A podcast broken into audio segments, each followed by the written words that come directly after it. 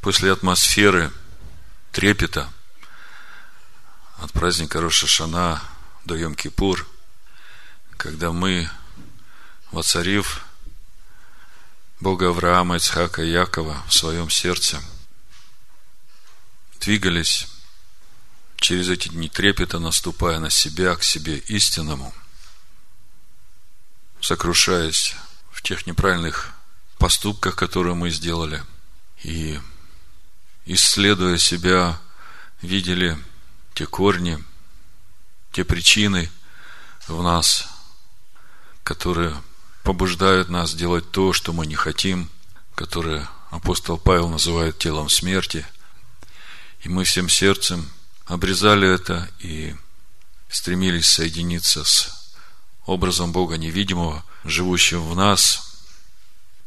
И в праздник Йом-Кипур мы ожидали, когда Господь, Бог наш, обрежет сердца наши, возложит все эти причины, то, что мы обрезали, возложит на этих двух козлов, даст искупление и избавление нам от всего этого тела смерти.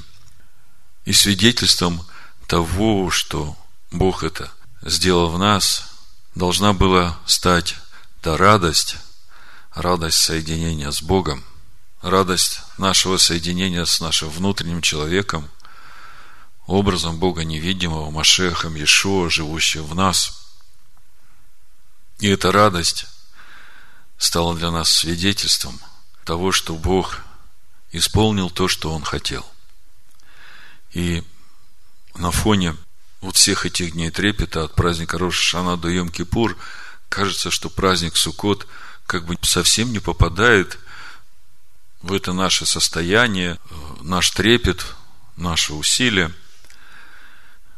Но на самом деле есть глубокая духовная связь между этими осенними праздниками.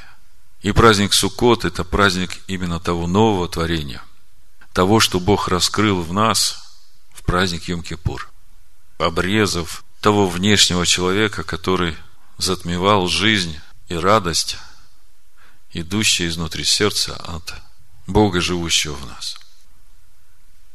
Я хочу благодарить сейчас Бога за этот чудный его замысел по сотворению человека по образу и подобию Бога.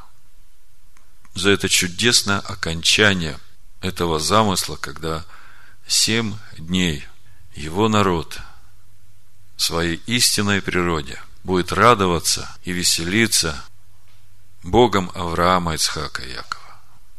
Пусть каждый из нас ощутит эту радость, радость единения с тобой во имя Машеха Ишуа. Амин.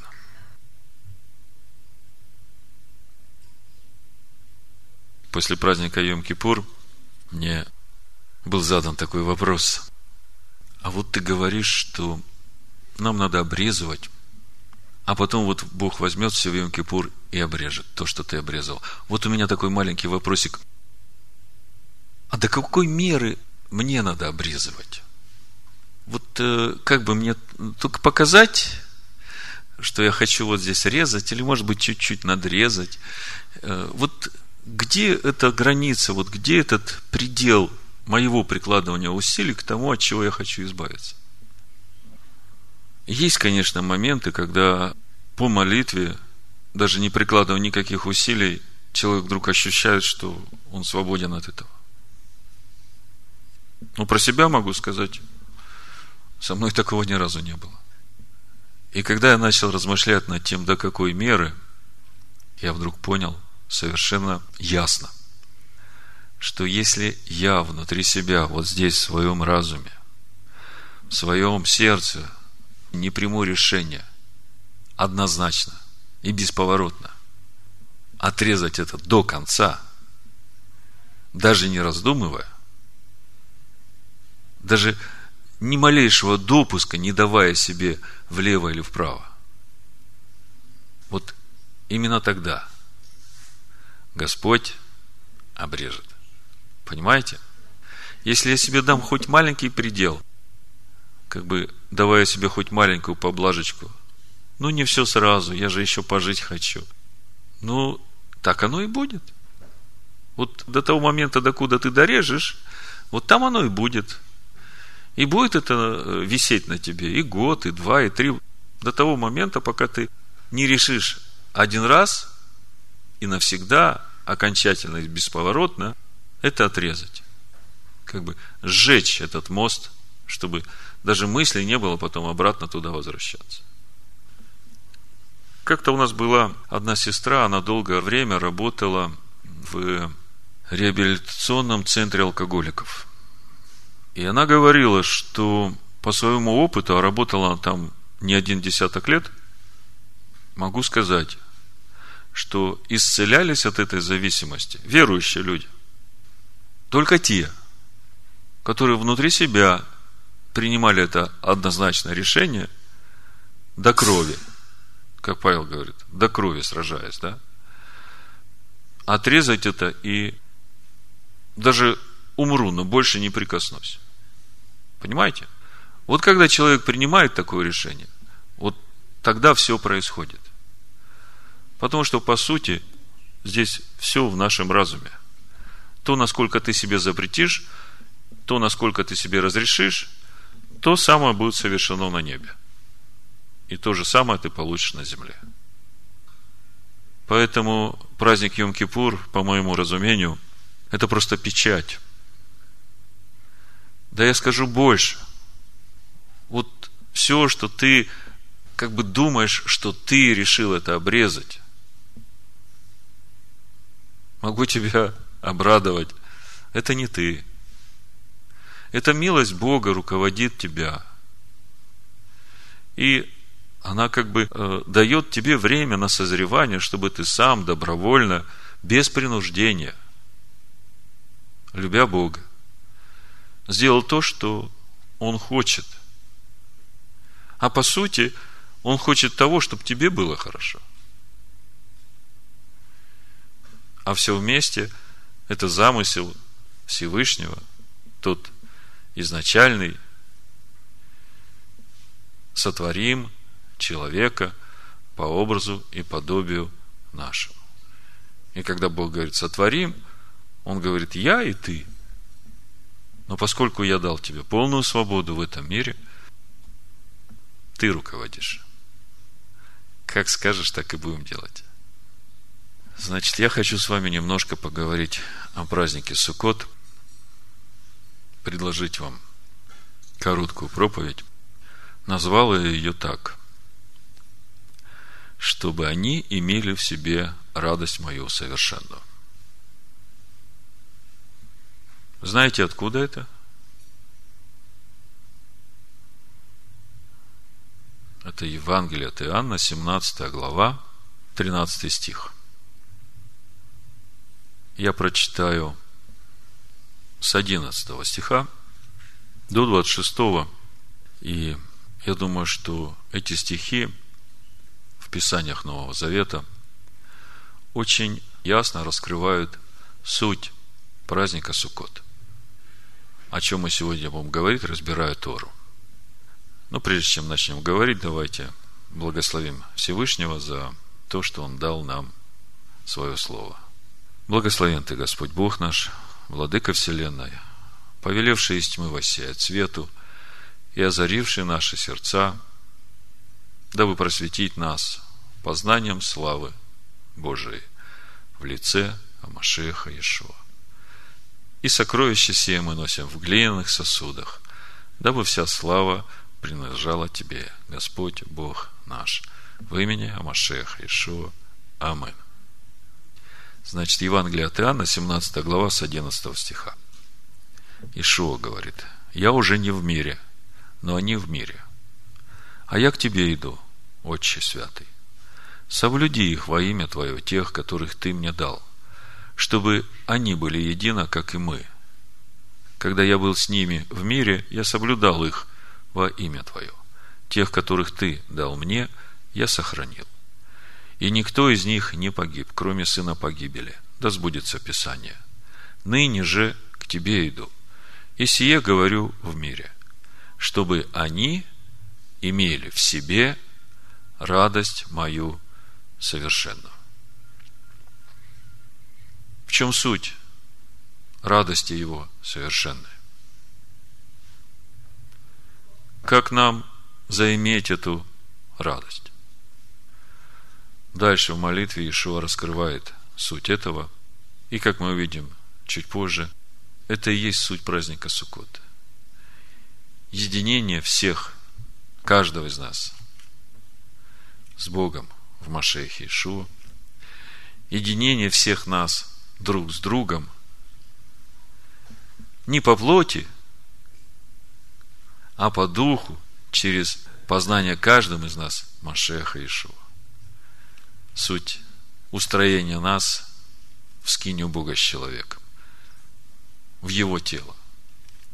И это все праздник Суккот, мы сейчас об этом будем говорить, и это все есть в этой молитве. Чтобы они имели в себе радость мою совершенную. Еще несколько слов об этой радости. Суть этой совершенной радости, она в корне отлична от той радости, к которой человек стремится в этой жизни. Каждый человек в этом мире хочет быть счастливым, правда? И в чем суть его стремления к этому счастью? Он хочет что-то получить, он хочет чего-то достичь. И когда он этого достигает, это доставляет ему радость, удовольствие. Но, как мы понимаем, эта радость, она ограничена во времени. Через какое-то время она заканчивается. Ему начинает хотеться чего-то еще.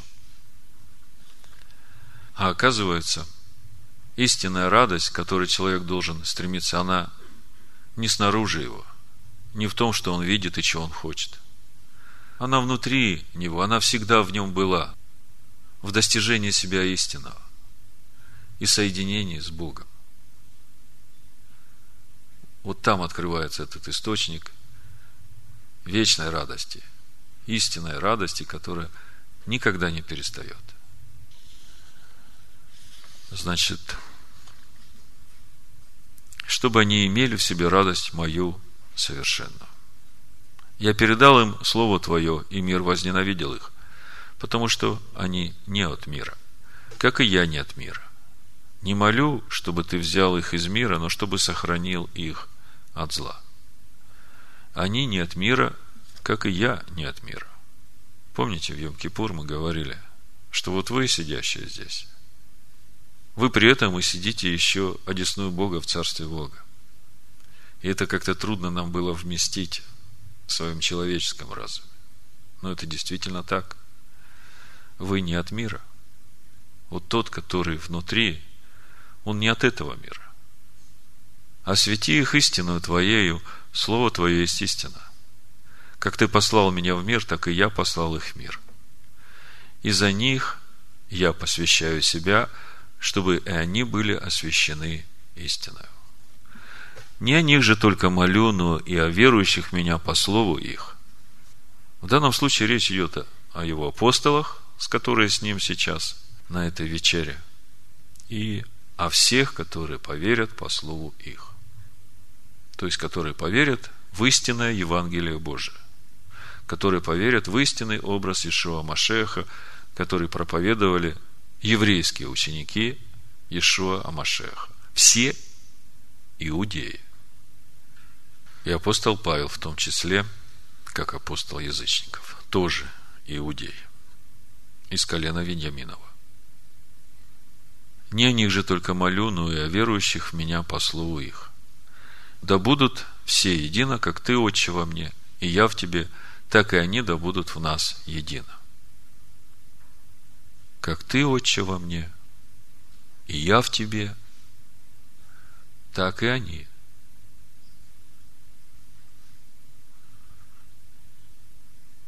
в нас, да будут едино. Да уверует мир, что ты послал меня. И славу, которую ты дал мне, я дал им. Да будут едино, как мы едино. Я в них, и ты во мне. Да будут совершены воедино. Мы уже много раз разбирали это место. И мы видим, что единство Божьего народа в познании каждым Машеха Иешуа. Поэтому апостол Павел говорит, если мы и знали Машеха по плоти Иешуа, то больше не знаем. Только по духу. Так вот, именно познание Ишуа Машеха делает всех нас едиными в нем. И именно это познание соединяет нас в его тело, в эту скинию Бога с человеками, которую Он строит, которую Он называет своей общиной или церковью, как написано в синодальном переводе. Да будут совершены воедино. Вы видите, все, что Ишуа здесь говорит, по сути, это основные заповеди праздника Суккот. Мы сейчас немножко прочитаем о том, что Тора говорит о празднике Суккот, и выделим эти основные заповеди празднования праздника Суккот, чтобы вы увидели, как раскрывается Тора через служение Ишуа Амашеха чтобы вы увидели, каким образом Бог исполняет то, что сказано через пророков. Даже сейчас мы будем читать каждую заповедь о том, что делать и как делать. И в традиционном иудаизме, в синагоге сегодня именно все так и делают. И здесь духовные законы, которые не только для каждого отдельного человека. Они работают и на уровне Божьего народа, и на уровне всех народов. Они работают глобально, как э, совершение замысла Бога по сотворению человека по образу и подобию Бога. И каждая деталь, она очень существенна и важна. Поэтому я сегодня хочу показать вам каждую деталь, каждую заповедь праздника Суккот и раскрыть немножко духовное содержание этой заповеди, чтобы вы понимали, что же на самом деле за всем этим стоит – и в чем в конечном итоге суть этого завершающего праздника в череде всех праздников Господних, начиная с Песах до Шаваот, от Шаваот до Рошашана, от Рошашана до Йом-Кипур, от Йом-Кипура до Сукот, и в Сукоте до восьмого дня нового неба и новой земли. Значит, э, несколько слов о празднике Суккота. Левит, 23 глава, с 33 стиха буду читать. «И сказал Господь Моисею, говоря, скажи сынам Израилевым с 15 дня того же седьмого месяца праздник кущей, семь дней Господу. В первый день священное собрание, никакой работы не работайте, в течение семи дней приносите жертву Господу, восьмой день, священное собрание да будет у вас, и приносите жертву Господу. Это отдание праздника, никакой работы не работаете. Видите, как здесь написано? Я в Йом-Кипур у вас спрашивал,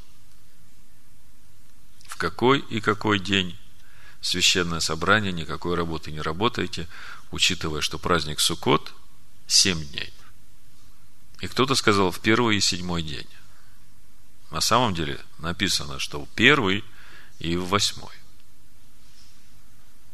Значит, э, сразу отмечаем первая заповедь. Священное собрание в первый день праздника Суккот. Никакой работы не работайте. Отделенный день для Господа. Вторая заповедь. Священное собрание в восьмой день по завершению праздника Суккот. Тоже никакой работы не работайте. Значит, 15 Тишрея и 22 Тишрея. Дальше с 39 стиха. А в 15 день седьмого месяца, когда вы собираете произведение земли. Я все время, когда читал это место, я думал, что Речь идет о том, что уже все произведения Земли собраны, и как бы этот процесс уже закончен. Но я смотрел в оригинале текста там именно вот в настоящем продолженном времени. Когда вы собираете произведение земли. То есть, это еще одна заповедь, третья заповедь. Праздник Суккот – это время собирания произведений земли. И дальше мы разберем все эти заповеди, поймем, что же за всем этим стоит. Празднуйте праздник Господень семь дней. То есть, когда вы собираете произведение земли, празднуйте праздник Господень семь дней. В первый день покой, восьмой день покой. В первый день возьмите себе ветви красивых деревьев. Первый день возьмите себе ветви красивых деревьев. В синодальном переводе написано ветви пальмовые и ветви дерев широколиственных и верпричных, и веселитесь пред Господом Богом вашим семь дней. То есть, следующая заповедь, это уже пятая, Пятая заповедь о четырех видах растений. Взять их. Мы тоже поговорим, что и как взять.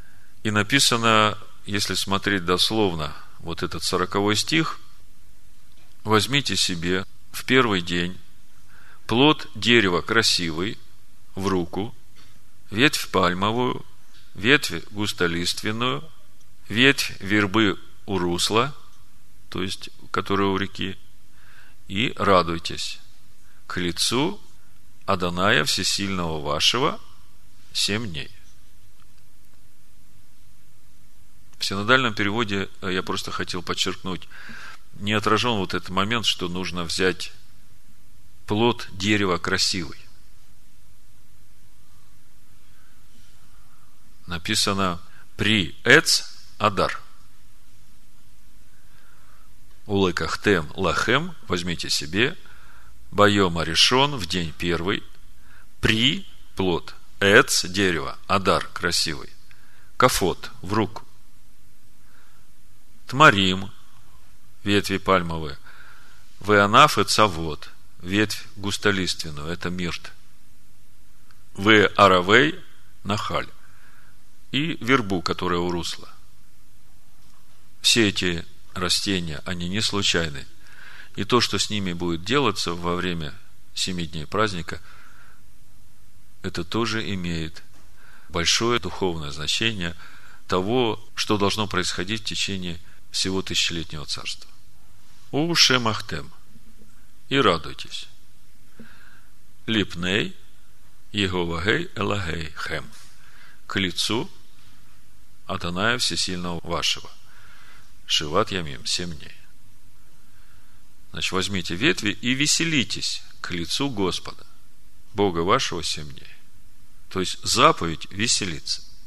И мы только что в Иоанна 17 главе говорили о сути той радости, того веселья, которое отличается от радости и веселья внешнего человека. Суть этой радости – от единения с Богом нашего внутреннего человека. И дальше, и празднуйте этот праздник Господу семь дней в году, это постановление вечное в роды ваши.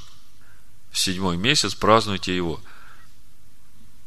Когда Бог говорит, празднуйте эти праздники во время, назначенное для них, соблюдайте уставы этих праздников, то за всем этим стоит огромный потенциал, когда мы своей верой – делая то, как сказал Бог.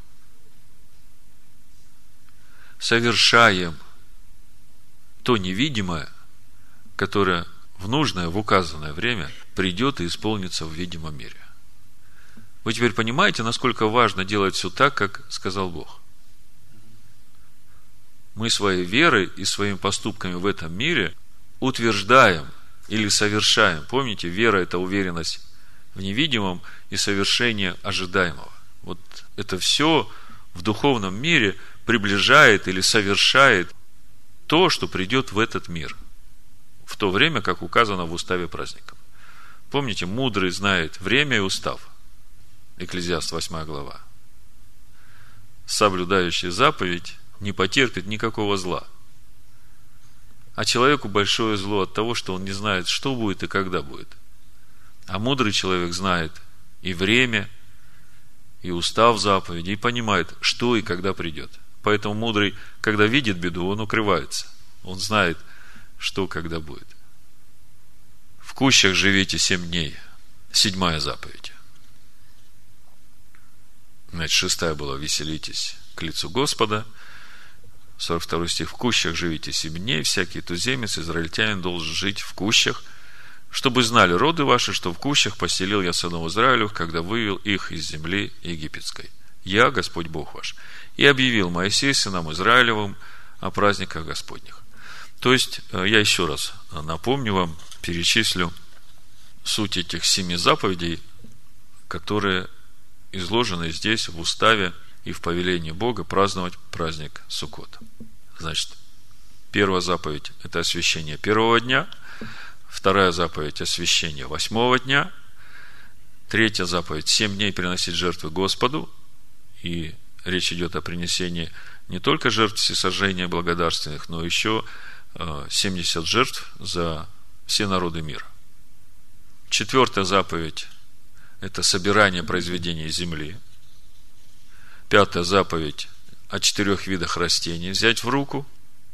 Шестая заповедь – веселиться к лицу Господа. И седьмая заповедь – жить в кущах семь. Теперь чуть подробнее. Ну, что касается первого дня и восьмого дня священное собрание, с этим все понятно. Третья заповедь – семь дней приносить жертвы Господу в книге чисел, 29 главе, с 12 по 39 стих описывается, как и каким образом приносить жертвы Богу в течение этих семи дней. Написано с 12 стиха, в 15 день седьмого месяца – Пусть будет у вас священное собрание. Никакой работы не работайте и празднуйте праздник Господень семь дней. И приносите все сожжения, жертву, приятное благоухание Господу. Значит, это в первый день. 13 тельцов, двух овнов, 14 однолетних агнцев, без порока пусть будут они. И при них в приношение хлебной пшеничной муки, смешанной с елеем, три десятых части эфы на каждого из 13 тельцов – две десятых части эфа на каждого из двух овнов и по десятой части эфа на каждого из 14 акций. И одного козла в жертву за грех, сверх всесожжения постоянного, и хлебного приношения его, и возлияния его.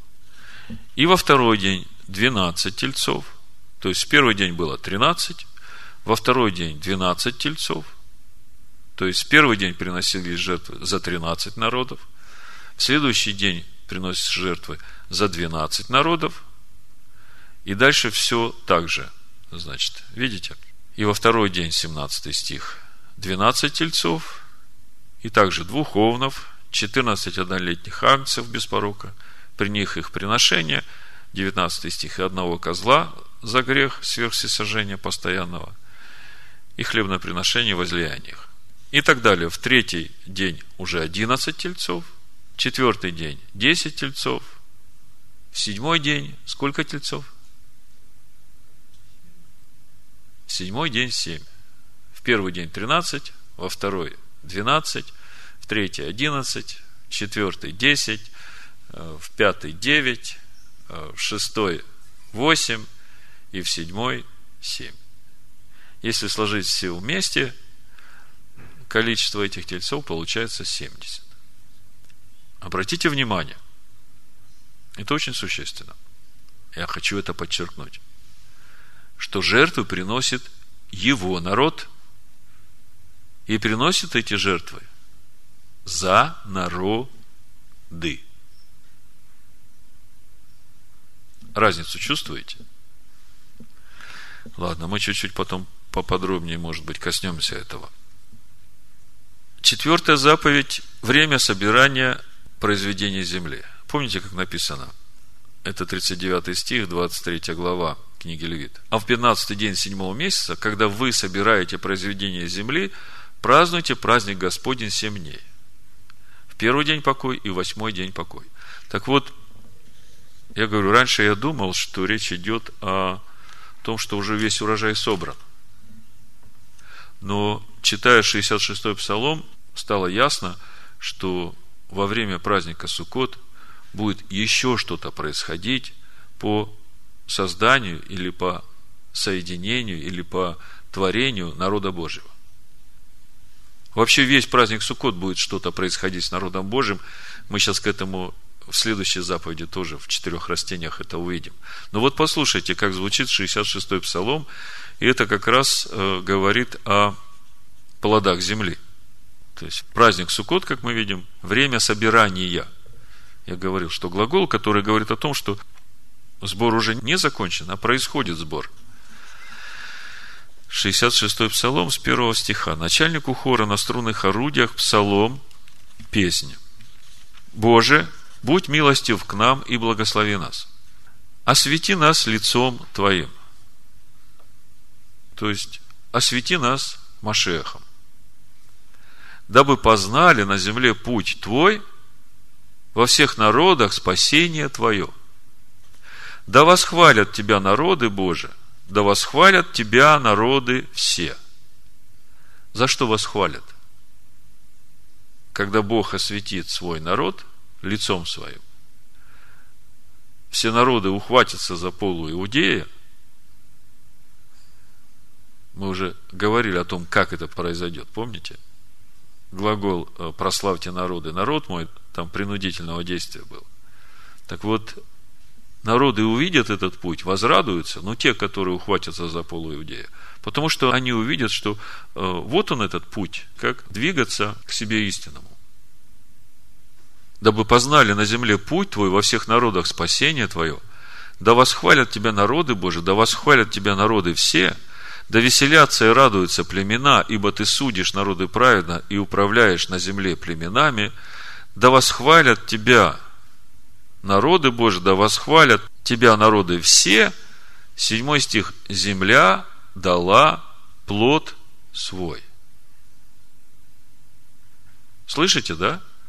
Бог осветил светом, лицом своим, свой народ. Народы увидели это спасение, восхвалили, и земля дала плод свой. Да благословит нас Бог, и да убоятся его все пределы земли. То есть, во время тысячелетнего царства еще будут происходить процессы по собиранию воедино всего народа Божьего. Дальше. Вы все знаете эту заповедь, мы даже одно время сами пробовали эту заповедь исполнять. Значит, четыре вида растений, их надо взять в руку – причем есть определенная последовательность, как это делать. Я вот прочитаю вам. Эти четыре вида растений называются арбаминим. Буквально четыре вида. А, значит, один из них – трог, Это вид цитрусовых. А, хадасим, мирт. Потом а, нераскрывшаяся пальмовая ветвь, лулав. И аравот верба. Я хочу сразу обратить ваше внимание.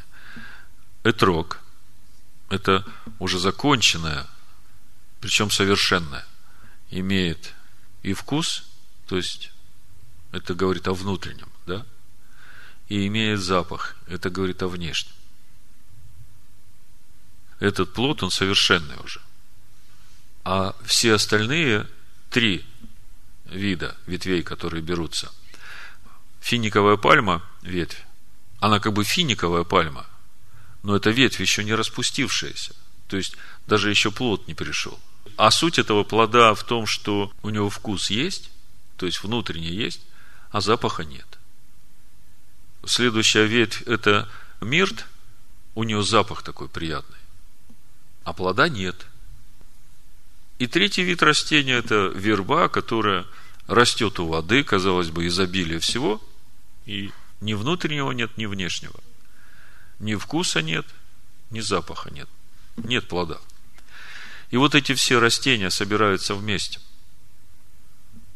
Три растения берутся в правую руку, если левша в левую. То есть, та рука, которой ты должен что-то делать. То есть, это свидетельство на то, что нужно прикладывать будет какие-то усилия, чтобы что-то сделать. И речь идет о празднике Суккот. Речь идет о всех семи днях. И это заповедь, как это делать а в другую руку берется итрог. Вот этот итрог, причем берется особенным образом, отростком вниз, а черенком вверх. это указывает на то, что растет он оттуда, сверху, с неба, вниз. И когда я над этим всем размышлял, я понял, что Этрог – это и есть Машех. Это то совершенство, к которому вот эти вот три вида растений, которые берутся в один букет, которые должны соединиться с этим Этрогом. То есть, есть три вида растений. Это суть все мы, каждый в своем уровне познания Машех. В праздник Йом-Кипур мы заскочили в этот поезд, который отправляется в Царство Божие.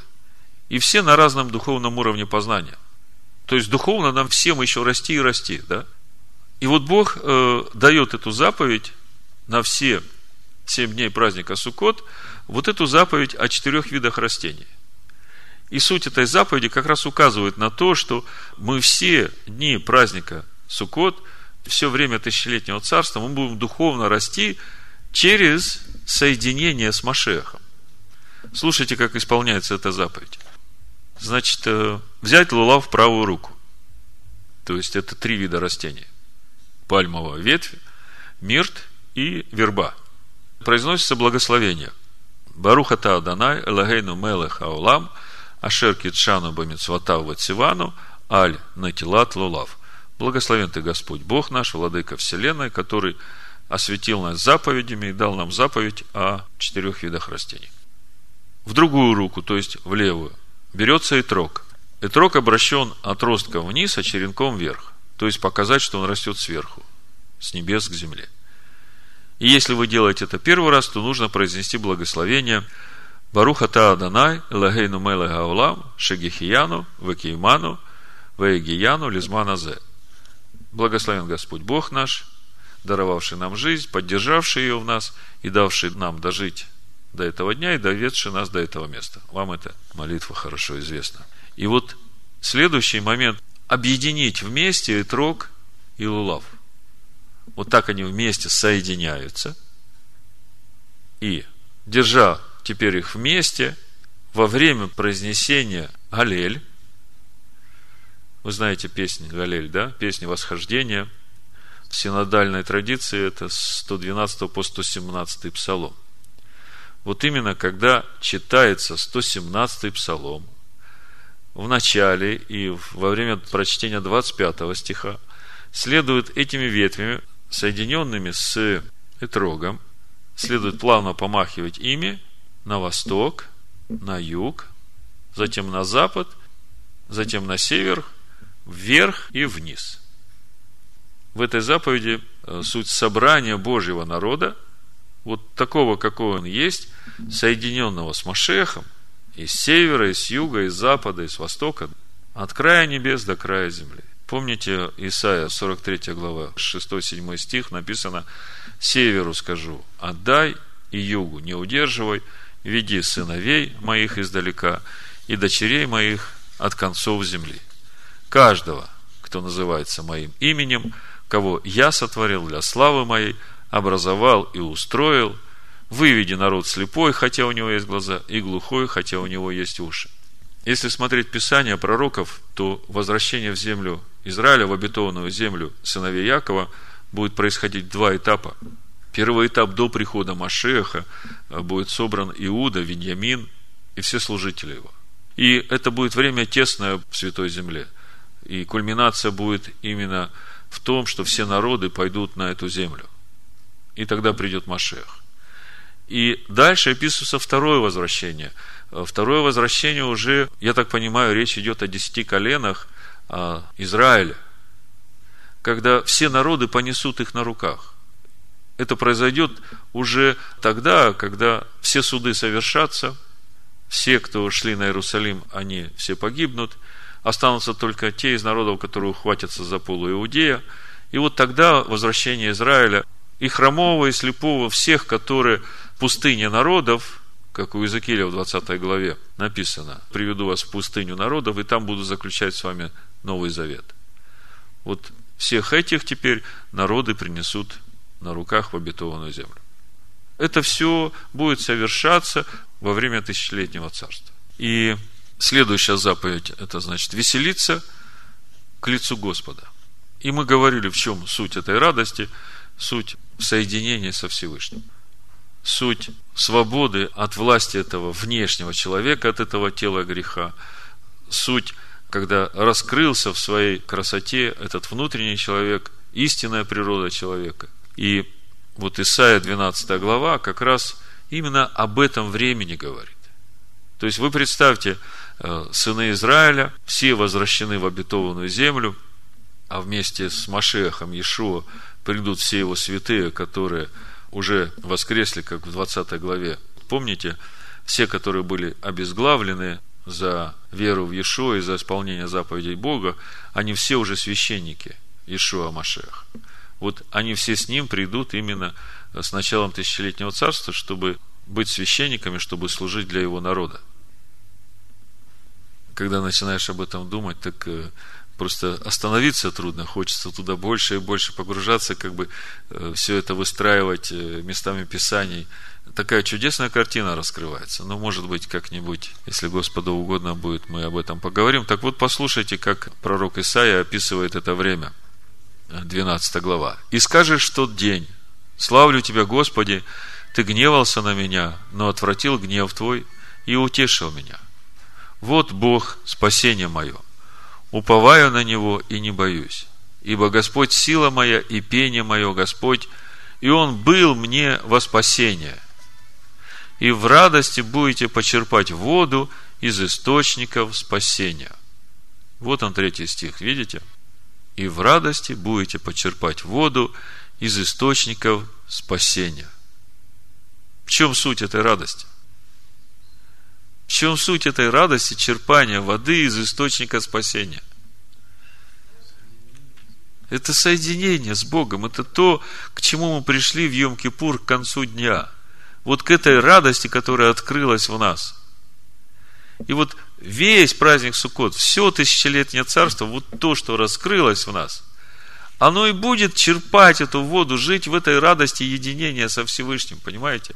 Новое творение живет в радости – причем вот эта заповедь о соединении с итрогом этих трех видов, она говорит о том, что черпая эту воду в радости из источника спасения, мы будем расти в полноту. И еще при этом э, плоды земли будем собирать. Это примерно выглядело бы так, что когда появились уже на дереве плоды, им еще нужно время, чтобы они еще дозрели. Четвертый стих Исайя 12 глава. «И скажете в тот день, Славьте Господа, призывайте имя Его, возвещайте в народах дела Его, напоминайте, что велико имя Его, пойте Господу, ибо Он соделал великое, да знают это по всей земле. Веселись и радуйся, жительница Сиона, ибо велик посреди тебя святый Израилев. Вы чувствуете в духе, что эти стихи относятся уже к тому времени, когда Машех пришел, когда Царство Божие утвердилась в Израиле и по всей земле. И среди народов уже не будет противников Царства Божьего, противников воли Божией ей, поскольку дьявол-то уже будет скован на тысячу лет. И седьмая заповедь, она очень гармонична с шестой, веселиться к лицу Господа и жить в кущах семь дней. По сути, жить под покровом Всевышнего в одеждах Его славы несколько мест Писания, чтобы вы почувствовали суть этой заповеди жить в кущах. Ну, в частности, и для нас, сегодня празднующих праздник Суккот, все еще находясь в этих э, храминах, которые еще не освобождены от рабства тлению, но при этом внутренний человек уже имеет победу и свободу. Да? Так вот, смотрите, в чем духовный смысл этой заповеди жить кущах семь дней. В числах в 33 главе с 1 по 5 стих там описывается вот этот момент выхода народа из Египта и указывается, что первая стоянка числа 33 глава с 1 стиха по 5. Там указывается, что после выхода из Египта первая стоянка была именно Сукот. В синодальном переводе написано Саков, но в оригинале стоит слово Сукот Кущ. А я прочитаю. Вот станы сынов Израилевых, которые вышли из земли египетской по ополчениям своим под начальством Моисея и Аарона. Моисей по повелению Господню описал путешествие их по станам их, и вот станы путешествия их. Из Рамзеса отправились они в первый месяц, 15 день первого месяца, на другой день Песах, вышли сыны Израилевы под рукой высокую, в глазах всего Египта. Между тем египтяне хоронили всех первенцев, которых поразил у них Господь, и над богами их Господь совершил суд.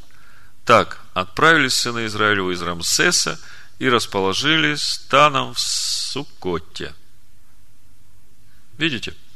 Первая стоянка была Суккот. И это не случайно. В чем суть этой стоянки? В тот момент каждый из выходящих, он э, вот в этом состоянии любви к Богу, полного доверия Ему, готовый идти за Ним, куда бы он ни повел. Состояние полного доверия и любви. Сердце наполнено благодарностью. Время первой любви. У пророка Иеремии об этом во второй главе, первый, второй стих мы прочитать можем. «И было слово Господне ко мне, иди и возгласи в уши черри Иерусалима, так говорит Господь, я вспоминаю о дружестве юности твоей, о любви твоей, когда ты была невестою, когда последовала за мною в пустыню, в землю незасеянную. Вот эта первая стоянка Сукот, когда, как невеста, Израиль, его народ, последовал за ним, даже не раздумывая о том, что будет потом, без всяких условий, претензий полном доверии пошел, и первая стоянка Сукот. Сукот это та стоянка, где не было никаких расприй, не было никаких недовольств. Было полное единение со Всевышним. И вот праздник Сукот, мы читаем в Торе, да, это воспоминание о выходе из Египта. Вот именно воспоминание, или можно сказать, в конечном итоге, пройдя 42 стоянки и войдя в обетованную землю, совершение той любви, той первой любви, с которой они вышли, последовав за Всевышним. Если подвести короткий итог всех осенних праздников, то можно было бы сказать так, что после атмосферы трепета, царившей в Роша Шана до Йом-Кипур, суть которых чува, возвращение к себе истинному, тфила, соединение с Ним, и цдака, праведность, или, как мы говорили, заключительный этап пути Авраама, который мы шли, наступая на себя, к себе истинному, к лицу Его, становясь непорочными.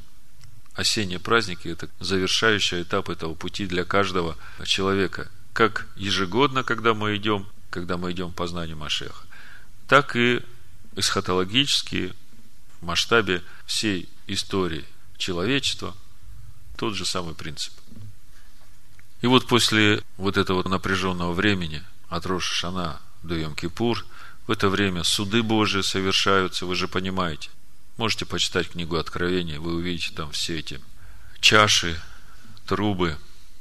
И все это для того, чтобы каждому человеку еще раз дать возможность пересмотреть свои внутренние ценности, приоритеты его жизни, смысл жизни. Шува, Тфила и Цдака, они относятся к каждому человеку. Какой бы человек праведный не был, возвращение к себе истинному для каждого человека имеет первичное значение. То есть, путь к себе истинному, к соединению со Всевышним – он всегда актуален для каждого человека. Поэтому и праведники, и грешники в течение всего этого времени трепета Бог мотивирует каждого все больше и больше э, прикладывать усилий для того, чтобы достичь этой праведности, которая уже от Бога, живущего в человеке. И потом наступает веселье праздника Суккот. И мудрецы говорят, что между этими праздниками Роша Шана Йом Кипур и праздником Суккот. Есть глубокая духовная связь. Хотя кажется, что они полностью противоположны по своей сути. Там трепет, суды, а здесь радость и веселье. И казалось бы, что здесь общего, да? Суть этой духовной связи в том, что тот внутренний человек – к которому мы двигались, наступая на себя, стал видимым. Если в Роша Шанаду и Кипур мы изо всех сил наступали на себя, чтобы соединиться с ним, то теперь тот, на кого мы наступали, в кавычках, его больше нет, он сброшен к Азазелю. И то, к чему я стремился, стало моим естеством, оно стало реальным и видимым, произошло мое соединение с Богом. В этом и есть заключительный этап нашего преображения или обновления, когда Бог ставит печать на пройденный нами путь по сотворению человека по образу и подобию Бога. Именно здесь, в конце праздника Йом-Кипур, при последней трубе, раскрывается наша истинная сущность, Машех, живущий в нас, открываются врата вечности, единение со Всевышним, и все это объединяет нас в одно тело у Машеха Иешуа, в скинем Бога с человеком. И, как мы знаем, на самое короткое время, в конце праздника Суккот, будет отпущен сатана, и он начнет соблазнять все народы. Одни будут соблазняться, а в это же время те, которые остались, несмотря на все эти семь дней праздника Суккот, на все это тысячелетнее царство, остались все той же вербой, растущей у воды и не имеющей ни запаха, ни вкуса. Это время их раскаяния, вопля к Богу, чтобы, несмотря на то, что у них нет никаких заслуг, никаких достоинств, никакого познания, чтобы Бог все равно смиловался и спас их. Вот такова милость Бога безграничная, и это будет проходить уже в конце тысячелетнего царства.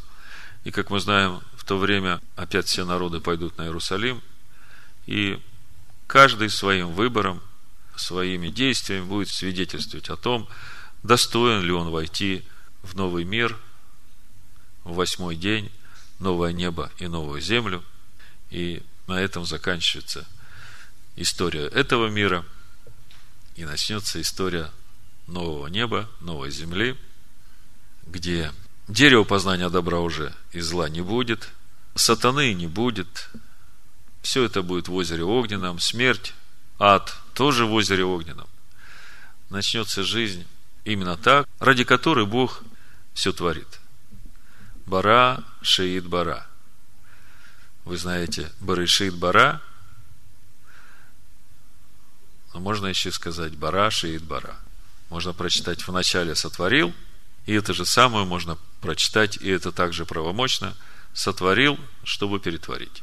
Чтобы в конечном итоге сотворить человека по образу и подобию Бога, и то Царство Божие в мире нижних, где Бог будет царствовать в человеке, которого Он сотворил, в человеке, который будет господствовать над всем миром, над всеми животными, рыбами, птицами. И Он будет царствовать мудро, разумно, и будет взаимная любовь, и не будет никакого зла. Вот это то, куда нас ведет Бог. Слава Ему в имени Машеха Ишуа. Амин. Шуа. Амин. Шуа. Амин. Шуа.